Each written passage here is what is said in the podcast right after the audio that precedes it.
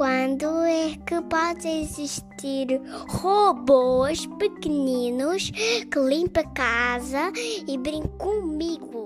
A comida é infinita. Foram os dinossauros que morreram. Gostava de saber mais sobre lasers. O que é que são feitas as bolachas? Também é um computador. foi o primeiro ser vivo da Terra? Um teletransporte Afinal, não é o Sol que tem a maior... Como a Terra mexe? Hay algunas estrellas en el en la galaxia ¿Qué que efectos brillan átomos? más que O que é que é feito os vírus? O que é que é feita a Lua?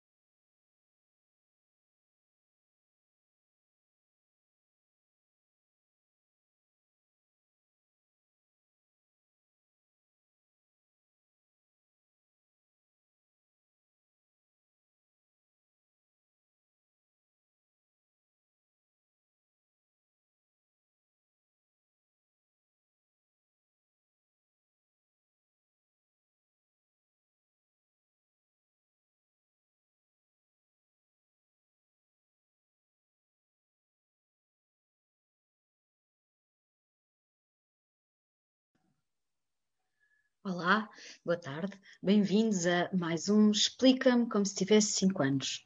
Hoje temos connosco como convidado especial o Vasco Bonifácio.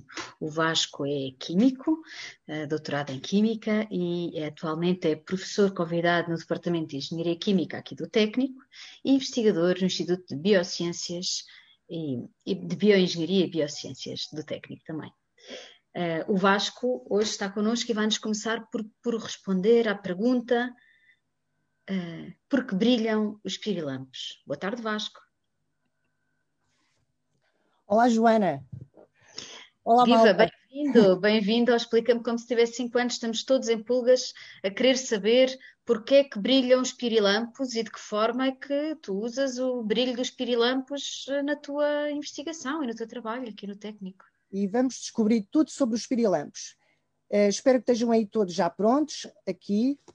Nós também já estamos prontos para vos mostrar porque é que brilham os pirilampos, que é a pergunta de hoje. Então, eu vou agora aqui partilhar com vocês uma apresentação.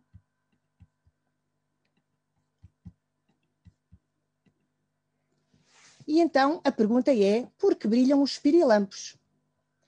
Ora bem, vocês devem estar mesmo super curiosos por saber porque é que isto acontece. E eu agora, no início desta apresentação, vou-vos já desvendar um bocadinho do véu para tentarmos responder a esta pergunta. Olha, então aqui posso já dizer que os pirilampos brilham porque eles estão muito apaixonados. Aqui nesta folha vemos um pirilampo macho, que é este aqui do lado esquerdo, e vemos uma pirilampa fêmea, que está, fêmea que está aqui do lado direito. E eles estão aqui a acasalar. Passado algum tempo, há de haver aqui uns pirilampos bebés, mas daqui a algum tempo. Ora bem, então, e quantos pirilampos é que existem? Se calhar já fizeram essa pergunta. Existem cerca de 2 mil espécies em todo o mundo. E em Portugal existem 10. Existem várias espécies. Eu escolhi aqui uma espécie que existe em Portugal, e também na Espanha, aqui na Península Ibérica, eles existem uh, várias, e, portanto, uma delas é esta Alampiris noctiluca, que é o nome científico. Vocês, quando não tiverem inspiração para encontrar um nome, por exemplo, para um animal de estimação, um cão ou um gato, se vocês forem às espécies e forem ver os nomes científicos, encontram de certeza lá uma inspiração. Ora, então, temos aqui um pirilampo macho, do lado esquerdo, está aqui o pirilampo. O pirilampo macho tem asas, ele consegue voar, e temos aqui um pirilampo fêmea do lado direito que não voa. Ora bem, mas estamos com um problema. Não sei se vocês algumas, alguma vez viram um pirilampo. É cada vez mais difícil de ver pirilampos. E eles estão a desaparecer porquê? Porque há muita poluição luminosa, principalmente nas cidades. E como eles, para comunicarem um com o outro, portanto, para o macho comunicar com a fêmea para se reproduzirem, eles precisam de pouca luz, precisam estar no escuro. Como nós temos muita luminosidade nas cidades, eles não conseguem comunicar e, portanto, a espécie tem vindo a desaparecer. E depois também há outro problema que são os inseticidas, que também têm morto, morto bastantes pirilampos. Ora bem, então aqui nós temos um pirilampo macho, que está aqui a voar e uma pirilampo fêmea que está aqui sentadinha à espera que o macho venha. E como é que isto vai acontecer? Ora, os pirilampos, para se reconhecerem entre si, cada espécie vai reconhecer a sua própria espécie. E temos aqui, neste esquema, nesta figura que vocês veem aqui, o trajeto de como é que os pirilampos voam. Eles, à medida que vão voando, vão fazendo uma linha diferente, estão a ver? E vão piscando de maneira diferente. Ou seja, cada espécie vai pescar de maneira diferente.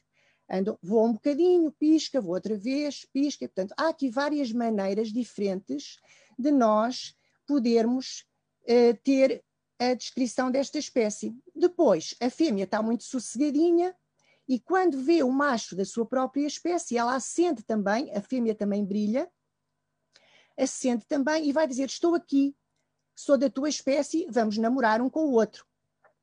É assim que as coisas acontecem entre os pirilampos. Mas agora vamos olhar um bocadinho mais de perto, lá para o abdômen, de onde sai aquela luz do pirilampo. Ora bem, se nós fôssemos com uma lupa espreitar para o abdômen do pirilampo, íamos ver que lá dentro há muitas células que são umas pequenas fábricas, umas fábricas muito pequeninas que existem lá no abdômen do pirilampo e são essas, é nessas fábricas que se dá aquela reação que vai dar aquela luz. E para que elas pisquem, elas precisam de estar sincronizadas. Ou seja, aquelas células estão lá a brilhar e depois elas vão começar a piscar mas vão no início estão todas muito descoordenadas. Elas começam a piscar muito descoordenadas, mas à medida que o tempo vai passando, elas vão se organizando, tal como numa orquestra, vão-se todas organizando e vão começar to todas a piscar ao mesmo tempo. Que é vocês estão já a ver aqui. Estão a ver? É assim que tudo acontece. Ora bem, então e o que é este brilho dos pirilampos? Nós chamamos este brilho dos pirilampos a bioluminescência, uma palavra um bocadinho difícil. Bio, porque tem a ver com uma reação biológica, e luminescência, porque vamos ter aqui luz. E a bioluminescência dos pirilampos foi descoberta por um farmacêutico francês, que está aqui a fotografia dele, o Rafael Dubois. E ele descobriu que nos pirilampos existe uma pequena fábrica que é a luciferase, que nós chamamos de enzima, este novelo azul que está aqui, nos pirilampos tem esta pequena fábrica e depois eles usam a luciferina, que é um pozinho que eles também têm lá no abdômen, e oxigênio. E quando se mistura a luciferina com o oxigênio lá dentro da, lá dentro da luciferase, vai haver uma reação. E agora tenho aqui um vídeo para nós vermos como é que os pirilampos brilham. Se vocês nunca viram nenhum, vocês vão ver. Este vídeo tem também uma música. Se vocês quiserem, podem cantar também todos em casa. Eles olham para a direita e pisca, pisca. Eles olham para a esquerda e pisca, pisca. Andam para ali a piscar para ver se arranjam conquista. Parece que está a dar e que vem para ficar a moda do pisca, pisca. Mais uma vez.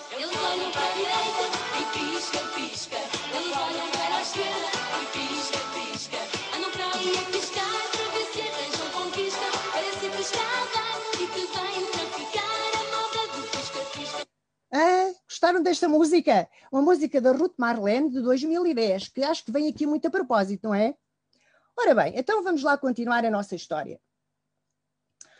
Ora, aqui temos dois morcegos. Ora bem, há aqui um deles que está aqui a deitar luz pela boca, parece ter uma lanterna. E o outro diz-lhe assim: Sim, tens um pirilampo entalado entre os dentes. Vocês acham que se outro bicho comer um pirilampo, ele fica a brilhar?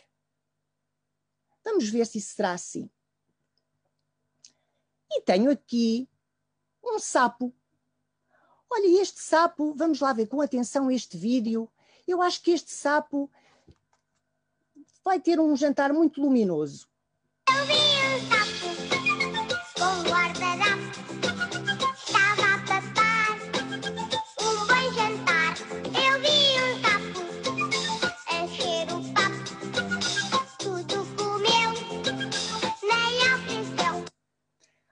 Viram? Viram como é que o sapo brilha depois de ter comido um pirilampo?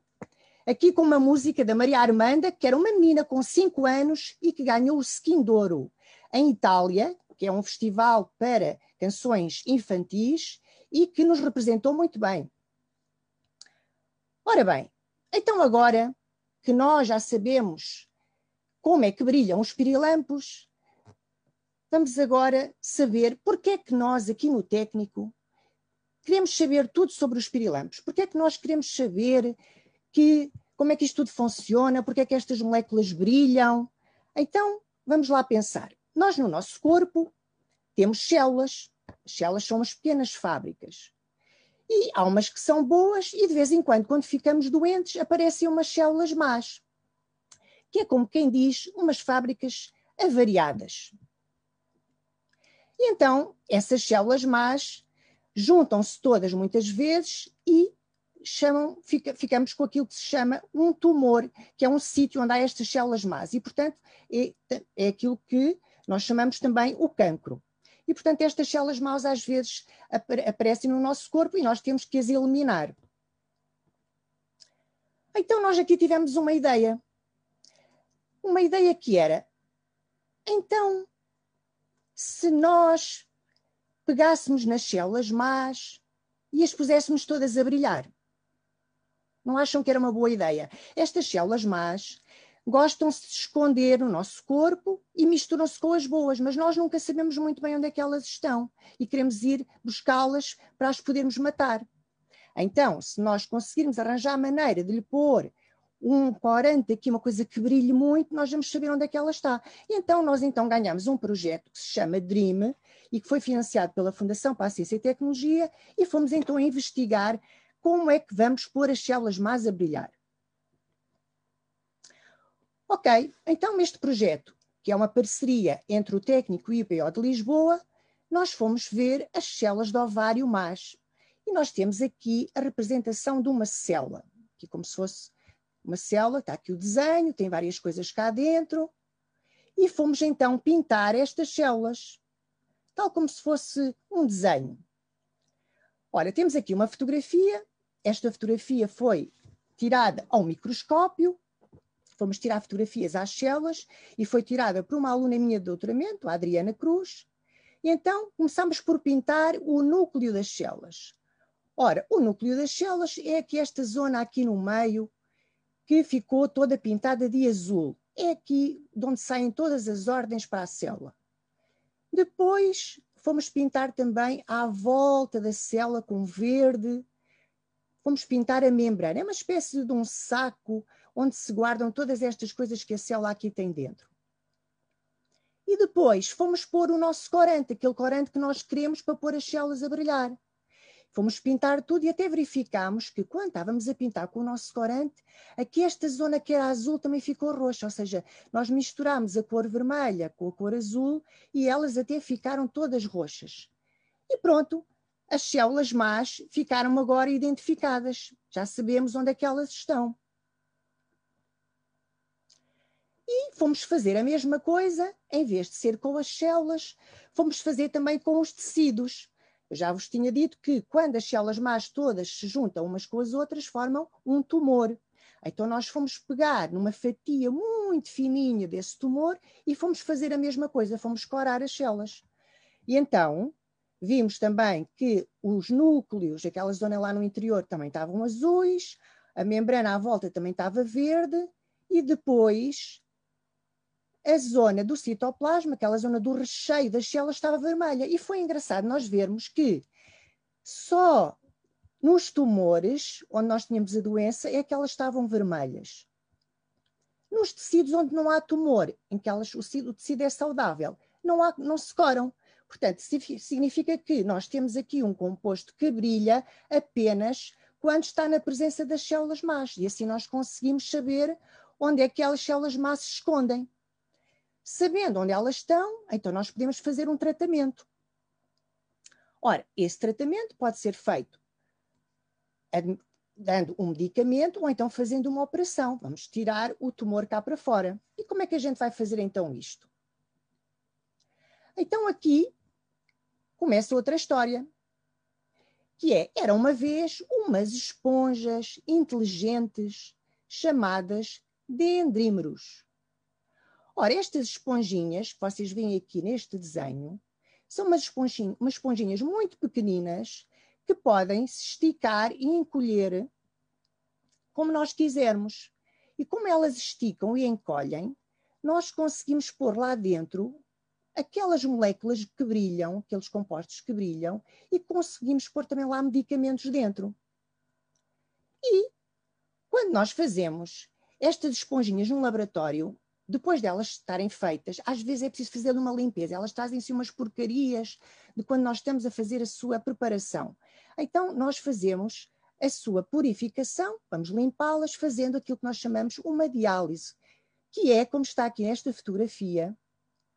São uns saquinhos, estes saquinhos que estão aqui, vocês estão a ver aqui de cor azul, são sacos que estão cheios destas esponjinhas e nós vamos pô-las a dançar toda a noite para as limpar. Vamos ver como.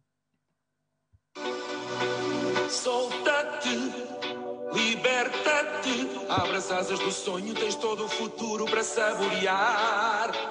Vou beijar, vou dançar, vou até me cansar toda a noite, toda a noite.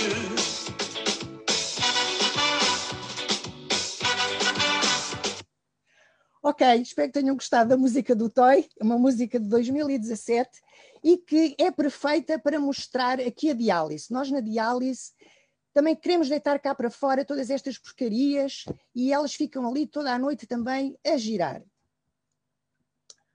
Ora bem, então vamos lá resumir. Já temos as nossas esponjinhas, muito pequeninas, estão a brilhar, elas são umas esponjas inteligentes, porque elas sabem o caminho até ao tumor, e nós vamos pôr lá dentro os medicamentos, vamos recheá-las, estão a ver, já estão aqui os medicamentos dentro, já estão a brilhar, elas agora sabem o caminho, e nós podemos tomar estas esponjinhas, elas chegam lá ao sítio e pronto.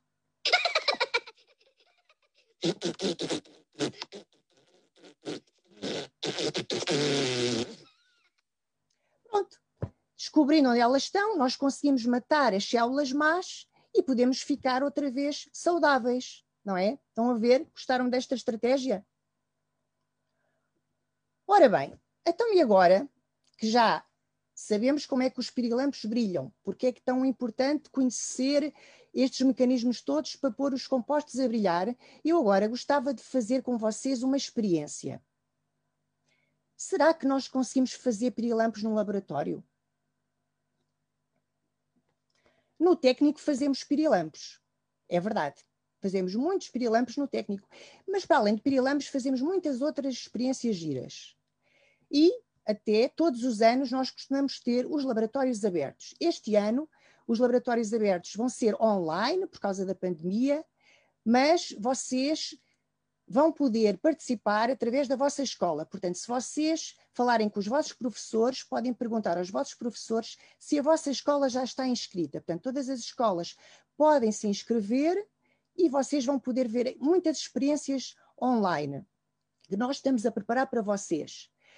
Isto vai ser entre 22 a 26 de fevereiro e, ao mesmo tempo, também no Departamento de Engenharia Química do Técnico e, ao mesmo tempo, também vão estar a decorrer os laboratórios abertos do Departamento de Bioengenharia, na mesma semana, para os alunos do ensino secundário.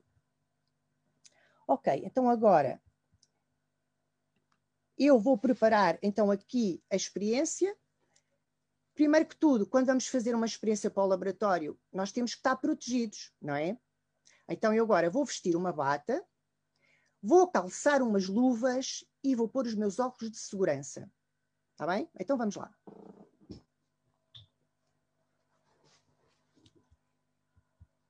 Vou aqui também fazer aqui uma coisa para vocês ficarem já todos ambientados.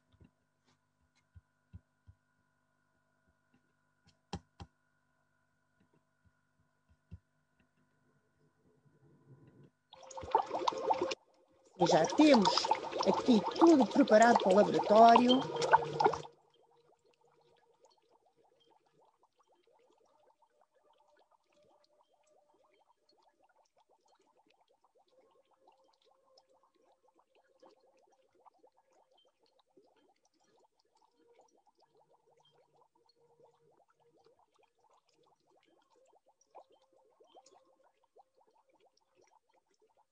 Primeira parte já está. Temos ali um sinal do extintor, que alguma coisa corra mal, mas não vai ser preciso. Vamos também precisar de pôr umas luvas.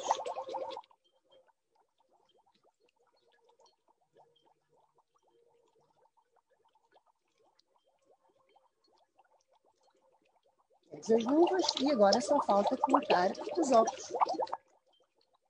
Não, já estou preparado. Agora,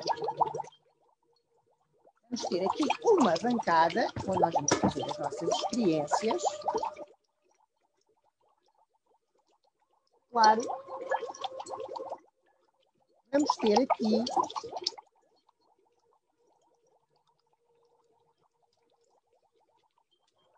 os nossos pirilampos.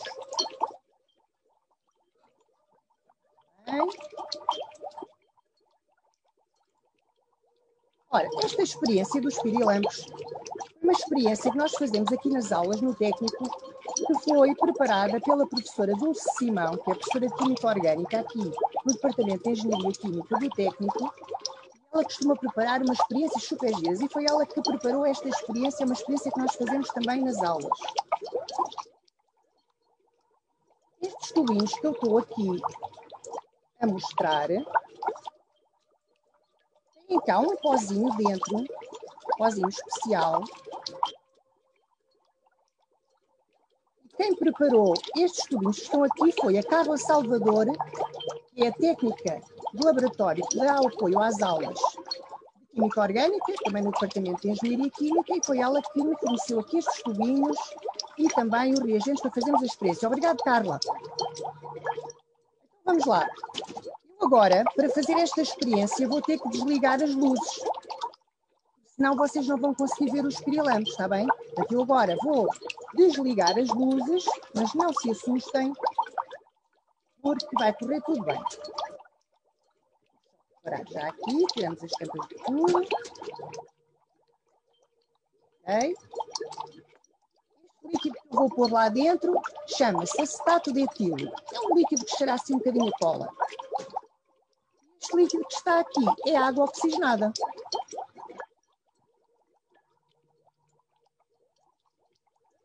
nós não ficarmos totalmente às escuras, eu tenho aqui uma lua por trás de mim e eu vou acender aqui a lua com a minha lanterna mágica.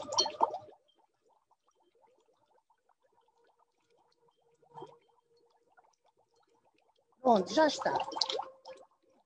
Sabemos onde é que está o extintor. Está ali o extintor. Ok, então vamos lá começar a experiência.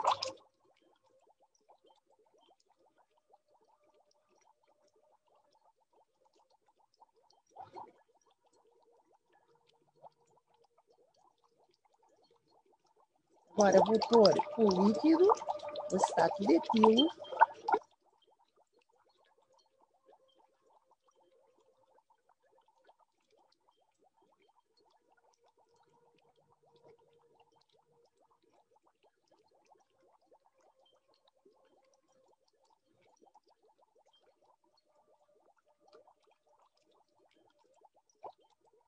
Quase.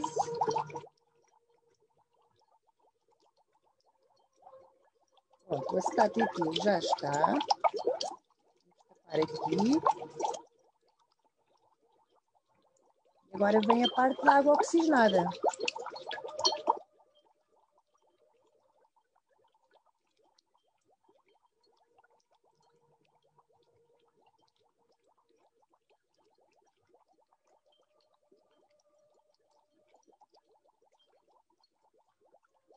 Bem, então vamos lá ver o primeiro pirilampo. Vão ver? Já está ele. O primeiro pirilampo já está feito.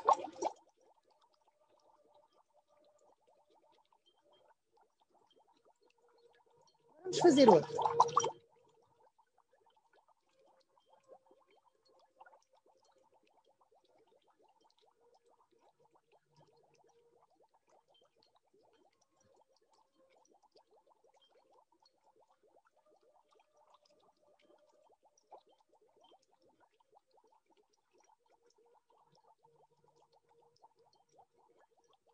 Ah, cá está. Este tem uma cor diferente, estão a ver? Este tem uma cor, cor de laranja. Este tem uma cor azul. Já temos dois pirilampos. Os pirilampos normalmente têm cor amarela, mais ou menos parecida com esta, mas nós no laboratório conseguimos fazer das cores que nós quisermos. Estão a ver?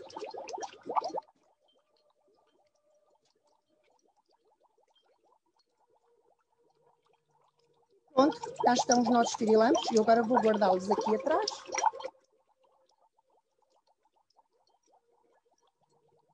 Vão ver? Lá estão eles. Podemos voltar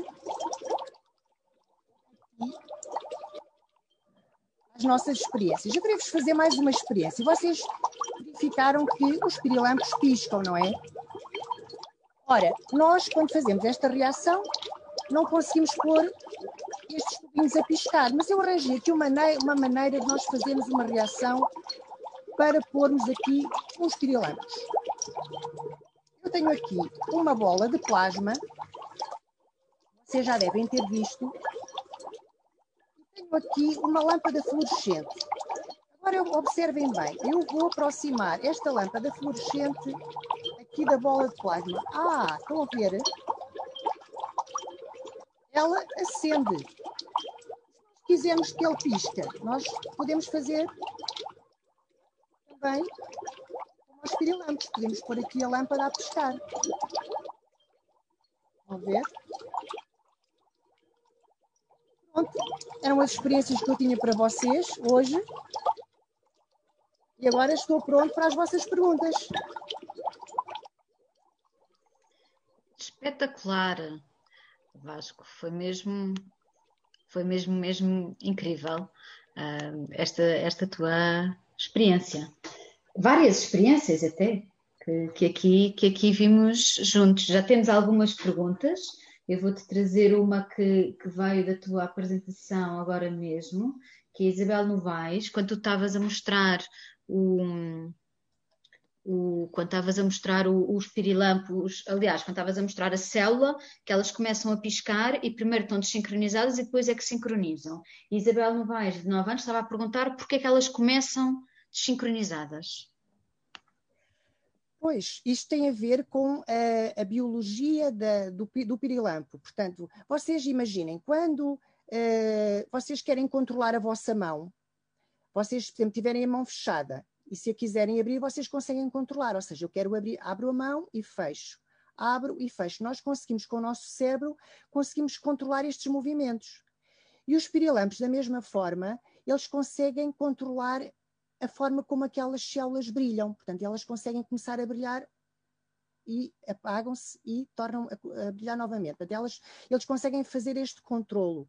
E, portanto, tem a ver realmente com a biologia do pirilampo. E há uma determinada altura em que eles conseguem pô-las todas ao mesmo tempo a, a apagar e a acender.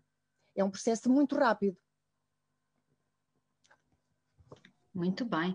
E nós temos aqui uma outra pergunta que já nos chegou por e-mail. Foi a primeira, já chegaram-nos várias por e-mail. Esta foi a primeira. Eu vou fazer. A Margarida, que tem seis anos, queria, fez aqui três perguntas. Eu penso que, que eh, duas delas, uma delas já respondeste, mas há uma que é curiosa. Quer saber, então, a Margarida, de seis anos, porquê é que os pirilampos brilham? Se os pirilampos voam muito alto e o que é que eles comem? O que comem os pirilampos para poderem assim brilhar? É o que eles comem que os faz brilhar, Vasco? Obrigado pelas perguntas. Uh, ora bem, então é assim: os pirilampos brilham principalmente para acasalarem uns com os outros. Portanto, o objetivo principal deste brilho dos pirilampos é o macho encontrar a fêmea e a fêmea encontrar o macho. Portanto, esse é o, o, o objetivo principal. Ora bem, eles voarem alto, voam relativamente alto, não vão para altitudes muito grandes, mas como os pássaros, eles normalmente andam à volta dos arbustos, eh, de volta das árvores, portanto não vão assim muito alto, voam relativamente alto. Ora, o que é que eles comem? Eles comem diversas coisas e também depende da fase em que eles estão. Ora, os pirilampos, é engraçado, eles uh, passam cerca de um a três anos numa fase de larva. Uh, e depois, uh, nessa altura, eles comem pequenos vermes, vegetais, caracóis, lesmas, até o pólen das plantas, comem todo esse tipo de coisas. E depois, há uma altura em que eles passam à idade adulta e eles só vivem nesta idade adulta cerca de dois meses, mais ou menos, e nessa altura eles quase não comem. Eles só se uh, passam, à idade, passam à idade adulta e depois reproduzem-se e morrem. Portanto, eles duram muito pouco tempo nesta fase da idade adulta. Mas basicamente é, é, este tipo de coisas que eles comem. Hum. Olha, o Felipe, de 7 anos, que está, que está, esteve aqui a ver eh, as tuas experiências, ele pergunta, ele diz, na experiência que, que tu fizeste, criaste luz azul e laranja, e se, se existem pirilampos com luzes de cores diferentes ou se são todas iguais? Sim, normalmente uh, o brilho dos pirilampos é sempre da mesma cor, é aquela cor, cor amarelada, normalmente amarelo, porque isso tem a ver com a luciferina e da reação que se dá com a lucifrase. Mas nós, no laboratório, podemos fazer as cores que nós quisermos, porque nós podemos escolher o corante que nós vamos pôr lá naquele tubinho. E podemos escolher um corante que seja vermelho, que seja azul, que seja amarelo. Portanto, nós podemos escolher no laboratório todas as cores que nós quisermos. Espetacular, não é? Em laboratório eh, podemos fazer a realidade como a quisermos. quisermos. Vou, vou passar-te uma pergunta da Marta, que tem 5 anos e que fez chegar a, a sua voz. Olá, Vasco. Eu sou a Marta, tenho 5 anos e minha pergunta é o seguinte: Por que os pirilampos foram feitos a brilhar? Portanto, bom, no fundo é porque é que os pirilampos brilham, porque o que é que os faz brilhar? Olá, Marta, muito querida. Olha, os pirilampos brilham para poderem encontrar o seu par. Portanto, se eles não brilhassem, eles não se encontravam uns aos outros. Então, assim, se eles brilham, estão todos no escuro, e depois dizem, ah, está ali uma pirilampa que eu podia, podia namorar com, com ela. Portanto, é assim que eles se encontram. Se não houvesse este brilho, eles não se encontravam. A ver? É mesmo uma, específico desta espécie. Estou a ver, olha, alguém que nos está a seguir aqui no Facebook está aqui a perguntar se os pirilampos começam a brilhar mal nascem. Sim, eh, quer dizer, eles na fase de, como eu estava a dizer, da fase da larva, antes de serem adultos, eles já brilham. É só que não, eh, não, esse brilho não é ainda muito importante porque eles não se vão reproduzir, eles usam mais o brilho para se reproduzirem, mas eles têm logo a capacidade de, de brilhar. É verdade. Olha, o Álvaro, que tem seis anos, pergunta como é que os materiais fazem brilhar. Porque é que depois de desligar a lanterna continua a brilhar? Penso que tem a ver com a forma como tu ah. ligaste a tua lua aí atrás. É verdade, é verdade. Há materiais é um fenómeno parecido, é, é ligeiramente diferente, mas é parecido com esta luminescência dos pirilampos. Nos pirilampos nós temos a bioluminescência, ou seja, há uma reação biológica que nos vai dar a luz. A reação que eu fiz aqui com estes tubinhos chama-se quimiluminescência, porque é a luminescência que vem de uma reação química. E a reação que ele, uh, o fenómeno que ele está aqui a perguntar é a fosforescência, que é o caso aqui da, da Lua, que eu tenho aqui atrás. Aliás, não é só a Lua, há outros materiais. Eu, por exemplo, aqui atrás de mim, tenho aqui uma placa e eu tenho aqui um laser de cor azul e eu vou-vos mostrar aqui uma coisa.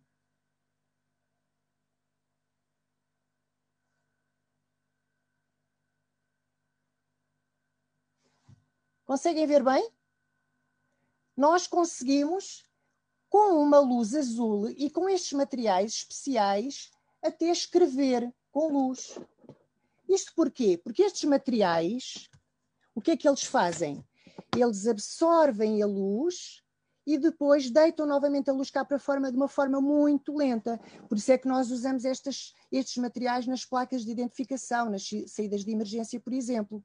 Enquanto que no fenómeno da quimiluminescência é tudo muito rápido, nós damos-lhes luz e a luz vem logo cá para fora e não, não vemos mais. Estes, como é um processo muito, muito, muito lento, nós vamos conseguir ver este brilho durante muito tempo. Espetacular, mesmo, mesmo giro. Olha, temos aqui o Alexandre, que tem 10 anos, que, que, te pergunta porque é que tu achas que foi, porque é que foi um farmacêutico a descobrir os pirilampos e não um biólogo? Olha, eh, no século passado não havia esta distinção de profissões como nós temos hoje em dia. As pessoas, os cientistas, eram muito autodidatas e eles gostavam de investigar muitas coisas. E de facto aconteceu que este farmacêutico, apesar de ele ser farmacêutico, ele tinha interesse em muitas outras coisas e, portanto, eh, é por causa disso que ele acabou por descobrir isto. Portanto, andou a investigar, ele achava estranho haver aquele brilho, foi pegar em pirilampos foi isolar aqueles compostos e assim descobriu este fenómeno. Foi ele que deu o nome até, uh, o nome de bioluminescência foi, foi o nome que foi atribuído por ele. Mas isto tem a ver realmente com a altura em que uh, as coisas se passaram. Hoje em dia uh, há uma maior especialização e há, há profissões muito mais especializadas, mas antigamente as pessoas interessavam-se por tudo. E ainda bem, já que ganhámos isto. Olha, temos aqui duas perguntas, eu penso que são mais de, de, de, de biologia, de diversidade, mas vou-te fazer na mesma. A Isabel, de Novaes de 9 anos, pergunta em que zonas há pirilampos em Portugal e o Tegrencho quer saber se os pirilampos lutam entre si para disputar a fêmea. Hum. Ora bem, a distribuição dos pirilampos é um bocadinho aleatória, mas normalmente eles gostam de estar em zonas onde há pouca luz, portanto, nas zonas de campo. Portanto, nas cidades é muito difícil encontrar pirilampos. Eu posso-vos dizer que uh, eu tive a sorte de ver um pirilampo há, pouco, há relativamente pouco tempo. Uh, à noite andava a passear a cadela e na zona da Ericeira e, e, de repente vi um, um, pontinho a brilhar no chão e fui ver e era uma, um, um, um pirilampo fêmea que elas distinguem-se facilmente porque como não têm as asas nós conseguimos saber. E ela estava a brilhar. Mas é muito raro nós encontrarmos pirilampos na, na, nas cidades. Portanto se for no campo é muito fácil. Eu quando era mais jovem lembro-me de ver muitos pirilampos uh, a voar à volta das árvores mas nas, em zonas de campo nunca na cidade. Uh, a outra pergunta uh, estava relacionada. Se disputam a fêmea. Com a fêmea, pois. Uh, em princípio, não. Uh, o, o, macho, quando vê a fêmea, reconhece a fêmea que está ali sossegadinha, uh, reconhece-a e ela, ela também o reconhece e, portanto, dá-lhe o sinal. Em princípio, não costuma haver assim nenhuma disputa, pelo menos que eu saiba. Sim. Olha, temos aqui perguntas que nos continuaram a chegar por e-mail. A Maria de Nove, que pergunta: podemos pôr as paredes a brilhar e não precisamos de usar mais candeeiros? Bem, isso era ótimo, porque poupávamos imensa energia.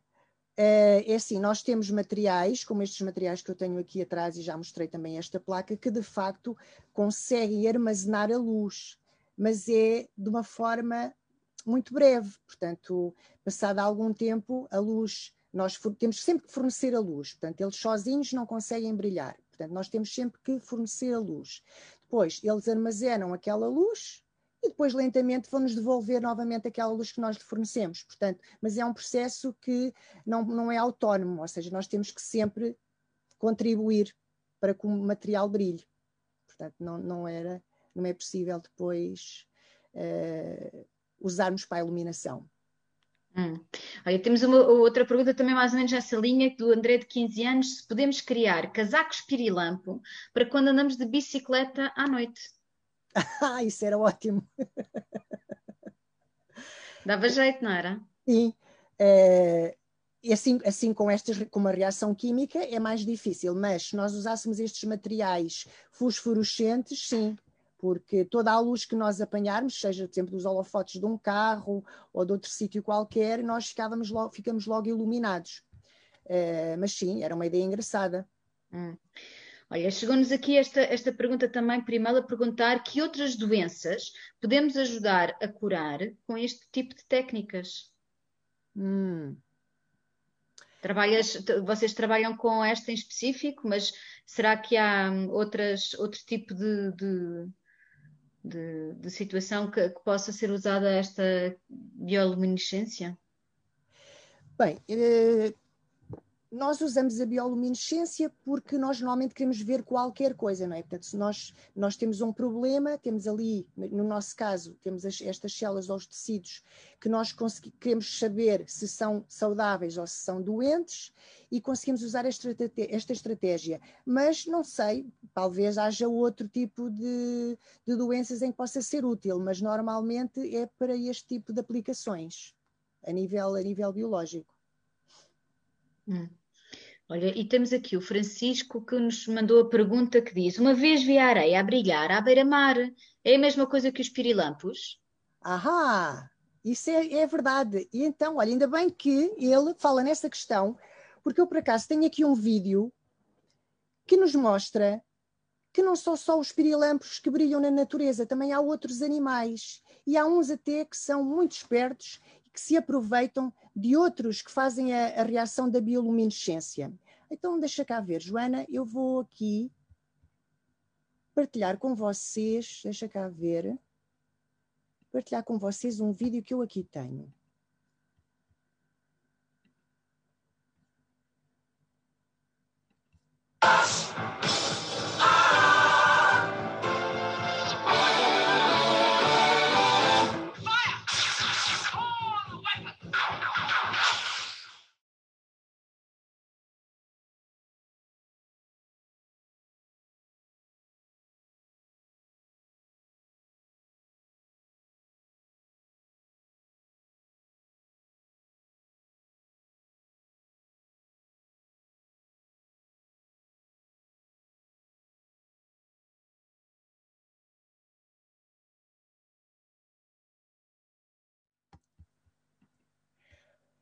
Ok, viram? Afinal, há outros animais. Aqueles peixes que nós vimos ali a lançar, parece parecia fogo, não é? Eles, o que é que eles fazem? Estes peixes, que é a espécie, é o cardinal, são os peixes cardinal, eles comem uns crustáceos muito pequeninos, que são os ostracodos, que esses, esses ostracodos fazem a reação da bioluminescência tal como os pirilampos. E então eles comem estes crustáceos e depois, quando se sentem em perigo, eles lançam cá para fora um jato de ostracodes. Eles, esses ostracodes, quando uh, sentem este estímulo, eles brilham. A mesma coisa acontece com estas lulas. As lulas também, também comem estes animaizinhos pequeninos e depois usam isto como uma estratégia de defesa. Os outros animais, quando, quando os vêm atacar, ficam muito assustados com aquele brilho todo e fogem. E, de facto, na areia também nós conseguimos encontrar estes pequenos micro-organismos que também fazem a reação. E, portanto, nós, eh, eu posso-vos dar o exemplo, há, algum, há cerca de dois anos, penso eu, eh, fomos também, eh, ao fim do dia, ver este fenómeno na Praia da Adraga, em Sintra. Se vocês alguma vez forem lá ao fim do dia, uh, vocês vão observar que quando passam a mão na areia, vocês veem a areia a brilhar, que são estes micro-organismos a lançar a luz, porque eles estão lá muito sossegadinhos, mas quando eles quando se sentem em perigo, eles fazem a reação para tentar afastar eh, o perigo. Portanto, outros, outros, outros animais que se vão ter com eles. É de facto, é verdade. É, mas aqui é uma estratégia de defesa não é uma estratégia de acasalamento, de apaixonados. Muito, muito bom. Olha, temos aqui o Alexandre de 10 e o Filipe de 7 e o pai que estavam a discutir se a lâmpada que tu mostraste tinha truque, como uma pilha lá dentro, ou se era um efeito mesmo real da bola de plasma. Se era da bola de plasma, qual é a explicação para aquilo que tu mostraste? Porque é que a lâmpada acendeu ao pé do plasma? Não é, quer dizer, não é nenhum truque. Eu tenho aqui a lâmpada, eu posso até pôr aqui novamente. Portanto, a bola de plasma está ligada à corrente. Nós aqui dentro desta bola temos um gás e quando nós ligamos a bola à corrente, há aqui uma descarga elétrica e essa, essa descarga elétrica vai fazer com que este gás brilhe. São chamados gases raros.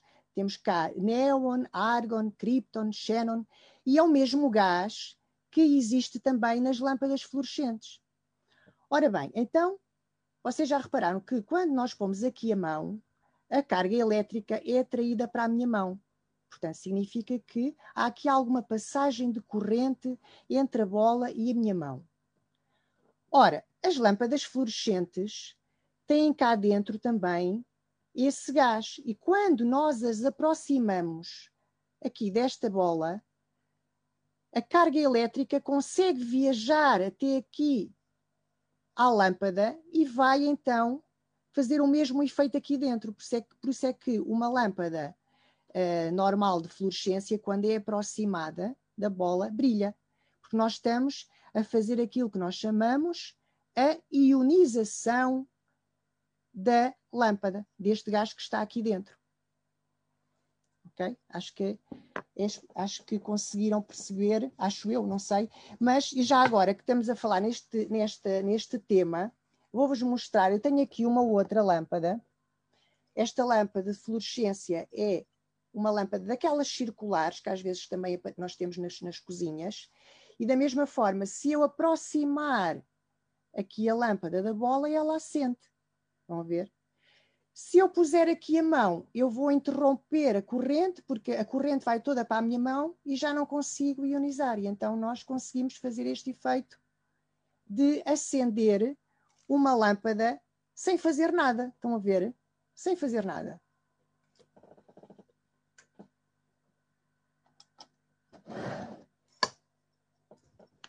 Estão a dizer, muito obrigada pela explicação. Gostaram muito de ouvir a tua explicação para esse fenómeno. Tenho aqui duas perguntas da Isabel Novaes. Uma que pergunta se as estrelas que colamos na parede do quarto se são semelhantes aos pirilampos.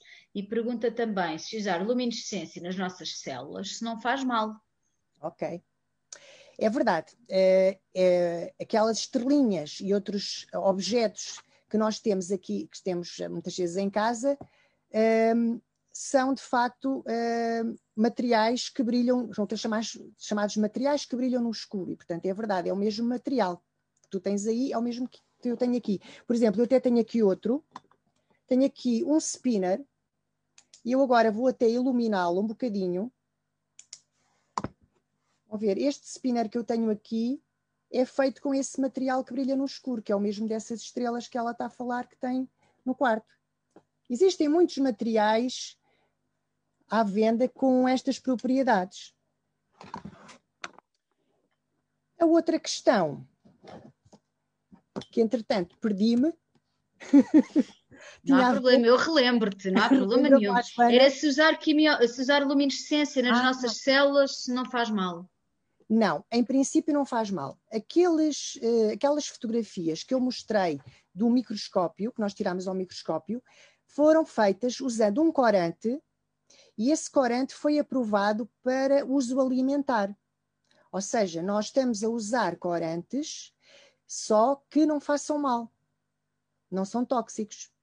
E, portanto, se nós agora quiséssemos usar aqueles corantes no, naquelas esponjinhas dos dendrímeros, nós podíamos usar em humanos, porque eles não iam fazer mal. De uma forma, há bocado chegou-nos chegou a pergunta de que se havia outras doenças que podíamos ajudar a curar com este tipo de técnicas, mas agora chegou uma mais ou menos ao contrário, que é que outros animais têm características especiais que possam ajudar em tratamentos. Bem, a natureza é uma fonte de inspiração. Aliás, há muitos medicamentos que nós, que nós tomamos que foram desenvolvidos a partir de substâncias que existem em animais e em plantas. Portanto, é sempre muito importante nós um, conhecermos os animais e as plantas, estudá-los. Por isso é que é muito importante a biodiversidade, não, não haver extinção de espécies, para nós podermos eh, no futuro, se precisarmos, ir buscar algum composto, algum, por exemplo, aqui nós falamos na, na lucifrina, mas podemos ir buscar outros compostos que nos possam ajudar. Por exemplo, no tratamento do cancro, Uh, ainda, ainda, ainda hoje em dia é usado o taxol, é um composto que é extraído da casca de uma árvore e que é um tratamento muito eficaz contra o cancro da mama, por exemplo. Tu, tu, mencionaste, penso que na tua, na tua apresentação mencionaste na, que há pirilampos que estão em extinção e aqui perguntam exatamente isso. É, se é mesmo verdade que os pirilampos estão em extinção, Vasco? É, é verdade. É, há, há, muitas espécies que, que deixaram de, de existir, é, porque assim, para nós podermos uh, continuar uh, a espécie, eles têm que se encontrar. Portanto, a fêmea e o macho têm que se encontrar para acasalar e se reproduzir. Ora, se nós temos muita poluição luminosa, o macho e a, fêmea, e a fêmea nunca se vão encontrar. Se eles não se encontram, não se reproduzem. Portanto, a dada altura, vai haver, essa espécie vai deixar de vai desaparecer, portanto, vai, vai deixar de existir. Portanto, Uh, acontece, sim, acontece que algumas espécies já, já, foram, já foram extintas e há sempre este risco. Tem aqui uma pergunta se é, que é se vocês têm pirilampos verdadeiros no laboratório, no técnico. Ah, verdadeiros não temos, mas eu gostava muito. eu gostava muito, porque eu gosto muito dos pirilampos. Eu gostava muito de ter lá os verdadeiros. É uma pena, realmente. Mas pronto, como não temos os verdadeiros, temos que ser nós a fazê-los. E nós fazemos centenas deles por ano. Ali no nosso no laboratório de Química Orgânica, seja no, nas atividades dos laboratórios abertos, seja nas aulas, nós fazemos montes de pirilampos. Olha, e por falar nos laboratórios abertos, chegou-nos também a pergunta se nesses laboratórios abertos que vão acontecer, se vão aprender a fazer experiências em casa. Ah, sim, há experiências que vocês podem fazer em casa. Algumas não, não conseguem fazer, por exemplo, esta experiência que eu fiz hoje aqui, vocês não conseguem fazer porque não têm os materiais todos que são precisos. Mas há outras experiências que nós conseguimos fazer em casa com coisas que nós podemos comprar no supermercado. E é muito fácil de fazer. E se forem assistir aos laboratórios abertos, vão ver como há muitas experiências que vocês vão conseguir fazer em casa. Ótimo. É, sempre com a ressalva da, da, segurança, com a bata, os óculos e as luvas, sempre que for necessário, claro. É. Olha, já estamos quase, quase, quase a chegar ao fim do nosso tempo. Tenho aqui mais umas quantas perguntas uh, que nos chegaram. Uma delas é se as alforrecas que brilham, se é igual aos pirilampos. Sim, em princípio, em princípio deve ser a mesma reação. Porque ehm, nós quando vemos animais, por exemplo, no, no, fundo do mar é muito escuro, não é? A luz, a luz não consegue atravessar totalmente, só a luz azul é que entra. Portanto, se nós vemos qualquer coisa a brilhar, provavelmente deve ter lá um, um produto que é fluorescente. Portanto, os, agora eles podem estar a brilhar, há duas formas de poderem brilhar.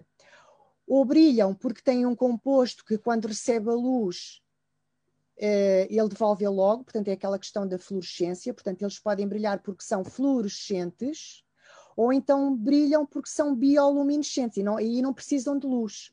Portanto, aí depende do, do brilho. Portanto, tínhamos que ir ver qual é que era essa alforreca, porque pode, pode haver aqui duas situações uh, em que nós podemos ter este brilho. Hum. Olha, tenho aqui uma pergunta que, que o Salvador está muito curioso. Diz, por favor, não te vás embora sem, sem responder, que já, fe, já é a segunda vez que, que, esta pergunta nos está aqui a chegar, portanto, ele quer mesmo uma resposta. Como é que os pirilampos se reproduzem? Se têm órgãos reprodutores? Se sim, quais? Não sei, sabes? Sabes como é que os pirilampos se reproduzem? Reproduzem-se, como eu mostrei na, logo na primeira fotografia. Eles, no fundo do, do corpo, o pirilampo macho tem uma espécie de um tubinho e a fêmea tem um buraquinho, e então eles, quando, juntam, quando se juntam, há uma fecundação dos ovos e depois a fêmea vai, dentro dela vão começar a, a, a desenvolver-se esses ovos e depois eles acabam por nascer. Portanto, é, é como outras espécies. É assim que eles se reproduzem. Pronto, acho, que, acho que conseguimos satisfazer a curiosidade que não, que, não, que não fiquem por eh, coisas por responder. Tenho aqui uma pergunta que é um bocadinho mais, um, mais lata, que as pessoas ficaram, ficaram curiosas para saber que mais é que se faz uh, no vosso laboratório, para além de para além do para além deste, para além destas, destas moléculas, que mais que, com, com, com, com, aplicação farmacêutica, farmacológica, diria, uh, que mais coisas é que vocês fazem nos vossos laboratórios? Na, bom, o Instituto é bastante grande, mas uh, o IBB é, é uma grande unidade de investigação aqui no técnico, mas linhas gerais, o que é que fazem mais no teu laboratório e nos labora vossos laboratórios aí à volta? Ora, isso depende, depende dos grupos de investigação uh, e daquilo que eles escolheram para estudar. Uh, no caso da, da, saúde, no caso do, para, no desenvolvimento de novas, novas terapias, uh, nós, tipo, no nosso laboratório, estamos muito interessados em desenvolver novas terapias, por exemplo, para o tratamento do cancro. Para o tratamento e para o diagnóstico, se nós tivermos estes compostos que brilham, podemos fazer o diagnóstico, mas também desenvolvemos outras, digamos, outros medicamentos, outras formulações para o, para o tratamento. Mas há outras, outras linhas de investigação. Uh, nós podemos estudar, uh, por exemplo, os materiais, as propriedades de determinados materiais, que podem ser usados também para aplicar em medicina ou não. Uh, por exemplo, nós também ali no, no laboratório queremos arranjar novas formas de produção de energia. Por exemplo, vocês sabem que há umas bactérias que produzem eletricidade. Uh, e essas bactérias uh, podiam ser usadas para ser um fornecimento mais sustentável de energia. Então, nós ali no laboratório também estamos a, a desenvolver uns materiais que, tal como estes, é como se fossem umas esponjinhas que vão armazenar eletricidade. Portanto, nós sabemos que estas bactérias produzem eletricidade, nós pomos lá os materiais que nós desenvolvemos, a eletricidade fica lá armazenada e depois, quando é preciso, nós fazemos uma descarga dessa eletricidade, é chamada bioeletricidade. E, portanto, nós, para além de, das preocupações com a saúde, também temos algumas preocupações com o ambiente. Mas há muitas outras linhas de investigação no técnico. Muito obrigada, Vasco. Estamos mesmo a chegar, isto, isto é uma hora, passa, passa mesmo a correr. Eu acho que foi, foi a primeira vez que tivemos uma demonstração ao vivo aqui no Explica-me como se tivesse cinco anos e foi, foi sem dúvida uma, uma, várias experiências muito interativas e com as quais aprendemos imenso, para além de todas as respostas. Uh, vou, vou, pedir às pessoas que, se, se tiverem perguntas, podem deixá-las nos comentários, tentaremos responder mais tarde. Este vídeo também fica disponível para quem quiser rever, que não, que não tenha podido ver nesta tarde em direto. E, e eu, eu acrescentava também, uh, nós gostamos sempre de partilhar as experiências que fazemos lá no laboratório e temos uma página no Instagram que depois nós podemos pôr aí também, se vocês quiserem ver, nós praticamente todos os dias pomos uma fotografia de qualquer coisa que aconteceu no laboratório. Por exemplo, às sextas-feiras é o dia da fluorescência, do, das coisas que brilham. E então, nós à sexta-feira pomos sempre lá uma fotografia de qualquer coisa a brilhar, que, estava, que a brilhar lá no laboratório. Portanto, vocês que se quiserem seguir essa página do Instagram, que é o Sustain Nanochem, nós depois vamos pôr aqui, Sejam bem-vindos ir lá espreitar aquilo que nós fazemos no laboratório. É isso, muito obrigada. O Instagram é muito, muito bom e, claro, inscreverem-se nos laboratórios abertos para claro. fevereiro de 2021, onde, onde poderão voltar a estar contigo e a fazerem estas experiências e outras que vais preparar de propósito para os laboratórios abertos, certo? Exatamente, Vasco? muitas outras mais. Nós temos imensas, imensas experiências super giras para vos mostrar. Que bom. Muito obrigada, Vasco, por, esta, por este bocado de tarde tão bem passado e que nos explicaste, sem dúvida, a todos cinco anos e um bocadinho mais, uh, toda, toda esta parte da bioquiminologência. Nós voltamos no dia 12 de dezembro. Vai estar connosco um físico de partículas, Ivo de Medeiros Varzielas. Vai nos falar de que coisas são feitas as coisas. Até lá. Boa tarde a todos.